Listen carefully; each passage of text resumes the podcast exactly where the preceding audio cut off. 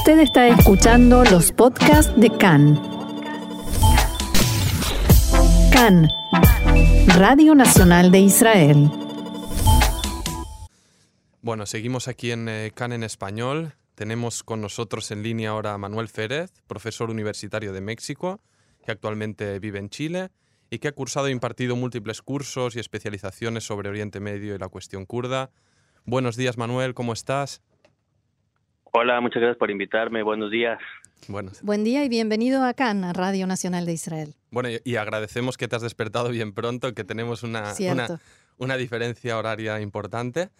Eh, bueno, antes de, de entrar en el asunto, presento a nuestro invitado de hoy. Eh, Manuel en- destaca por eh, contar con, en su currículum con maestrías en estudios judaicos, ciencias políticas y estudios de Medio Oriente.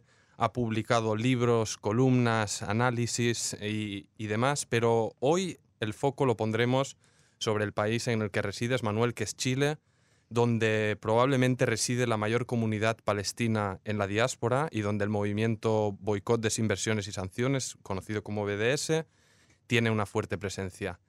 Mi primera pregunta, Manuel, es, más allá de las opiniones diversas que siempre hay sobre, sobre el conflicto palestino-israelí y todo lo que se escribe, ¿podrías, ¿podrías darnos el sentimiento que hay de la relación entre las comunidades judías y palestinas en Chile?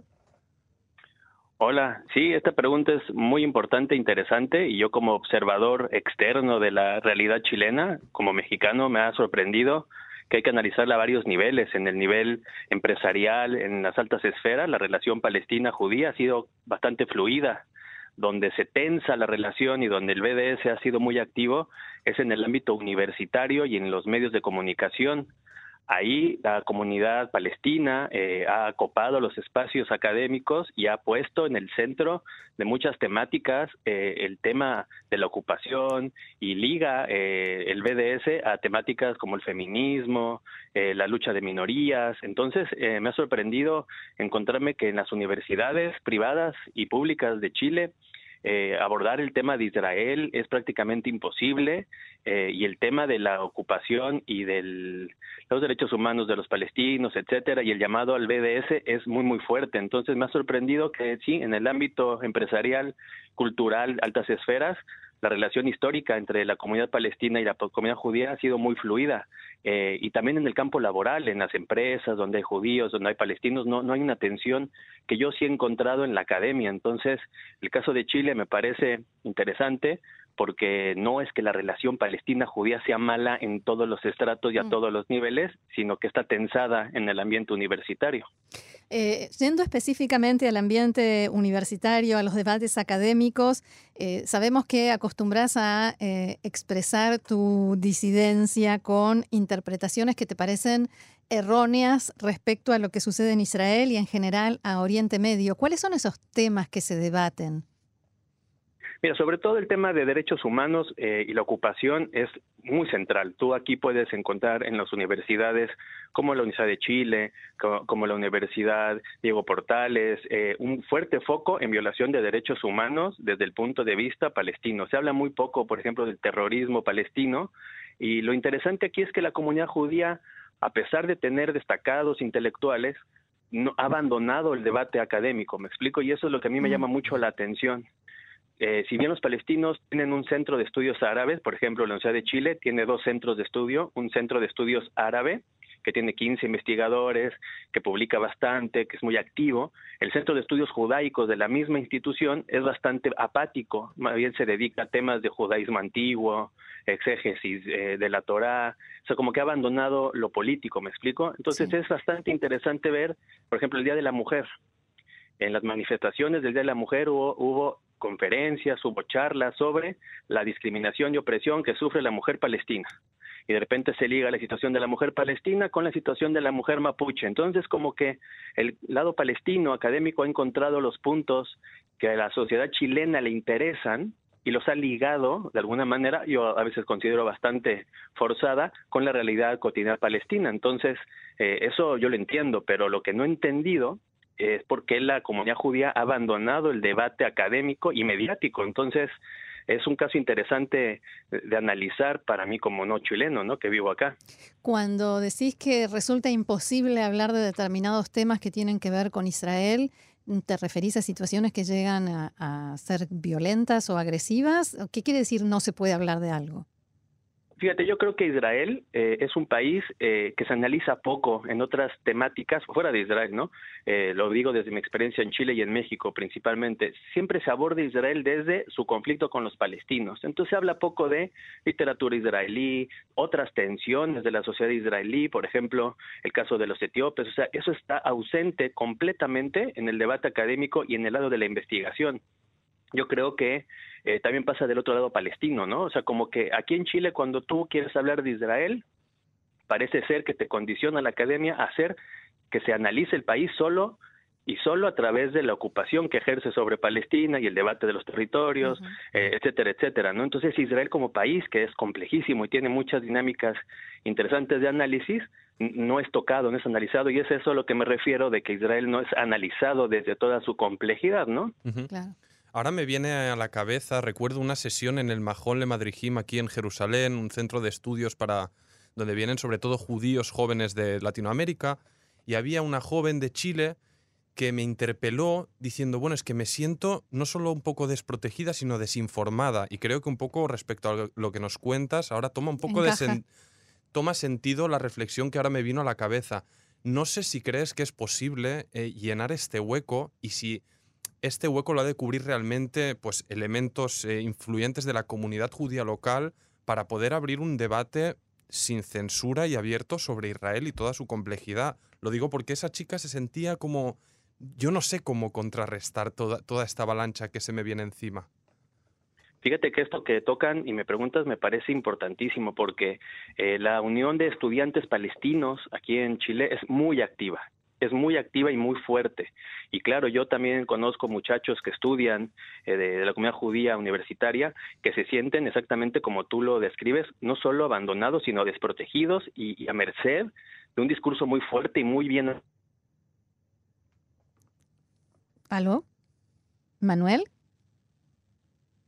Entonces, un muchacho que no tiene un background suficiente para defender sus argumentos, yo no digo para defender o no Israel, cada quien aquí decide lo que quiere pensar, si al muchacho judío universitario Manuel, estamos teniendo algunos problemas con la comunicación. Manuel. Sí, ¿sí me oyen? Sí, ahora sí, si podés, por favor, recomenzar la, la última frase.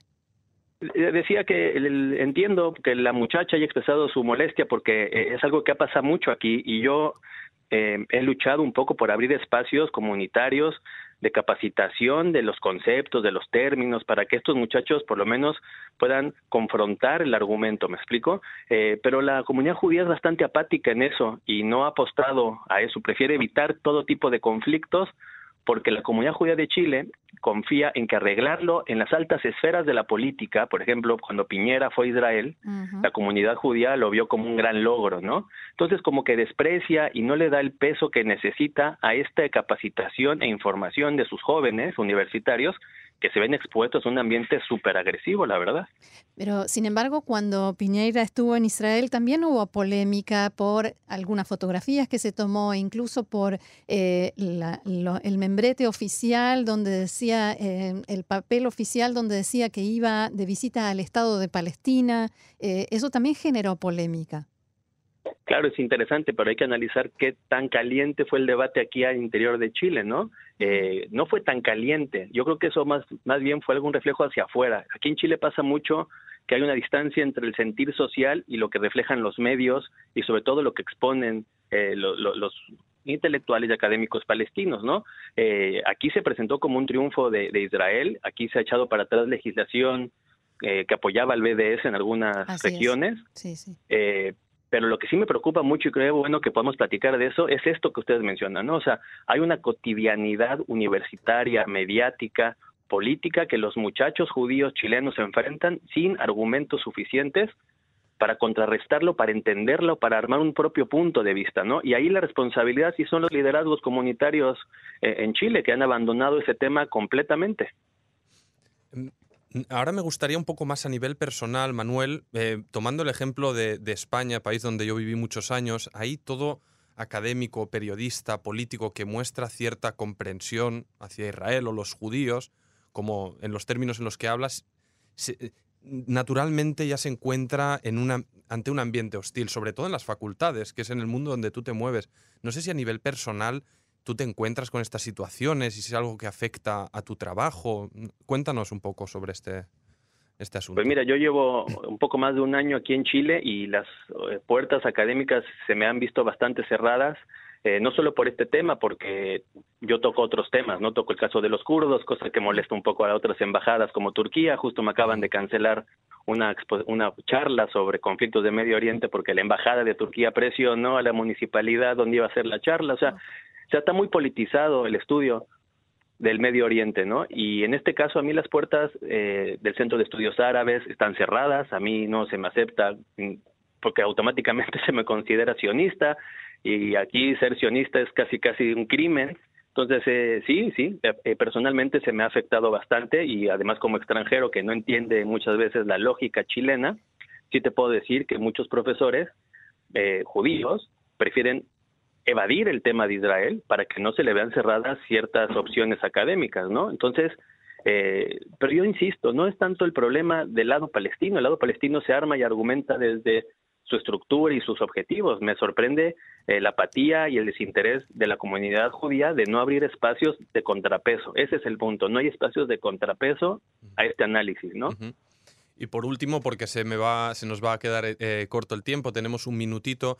Eh, no sé, al final dices, hay censura, hay presión, en este caso contra un académico que quiere exponer debates amplios con argumentos de, de, todos los lados. Y mi pregunta es, ¿Cómo sigues con tu tarea si al final te sientes censurado? ¿Cuál es tu mm. futuro profesional ante esta difícil realidad, digamos? Pues mira, yo estudio un doctorado en sociología en una universidad pequeña, pero es muy buena, la Alberto Hurtado, y ahí poco a poco estamos empezando a hacer cositas. Me acaban de nombrar profesor de Medio Oriente para ciencia política, y es interesante, va a ser interesante porque allí está mucha, muy fuerte la unión de estudiantes palestinos ahí están sus liderazgos, estudian en mi universidad y seguramente mm, algo saltará, ¿no? Pero siempre he sido muy necio y entré al mundo académico no para ser censurado, sino para efectivamente abordar desde muchos puntos de vista las cuestiones, ¿no? Pero sí, sí tengo que reconocer y gracias por preguntar que personalmente y académicamente es un año, ha sido un año súper complicado, que solo refleja que aquellos académicos que buscamos ser independientes la tenemos más difíciles que aquellos que replican algún tipo de, discurso políticamente sesgado, ¿no? Ahora, eh, ¿eso es así en muchos aspectos, en o muchos otros temas, o especialmente con estos que tienen que ver con Israel y con el tema kurdo? Fíjate que no hay problema. Por ejemplo, ayer fue una conferencia sobre la política exterior iraní que mm. la dictó un profesor español y no hubo problemas. Se toca el tema de los kurdos sin problemas. Esto me salta un poco con Turquía porque aquí la embajada de Turquía es bastante censadora. Hay una política muy represora desde Turquía. Pero realmente tú puedes abordar cualquier tema de Medio Oriente, los saharauis, el tema que tú quieras y no levanta tanto escosor. Cuando tú entras a intentar hablar de Israel, sea de lo que sea, sea de economía, arquitectura, historia, eh, tienes la dificultad de que si no colocas el tema palestino en el centro, no se te abren las puertas y se te censura. Entonces, no es que no haya interés y no es que no haya público para Medio Oriente, solo es en el caso de Israel y se explica por la actividad política de la diáspora palestina y la apatía de la comunidad judía en ese sentido. Bueno, Manuel, pues eh, súper interesante todo, todo este debate contigo. Te agradecemos. Vamos a tener que dejarlo aquí. Y nada, te mandamos un fuerte saludo desde Tel Aviv y, estaremos en contacto en el futuro. Gracias y hasta la próxima. Muchas gracias. Que estén muy bien.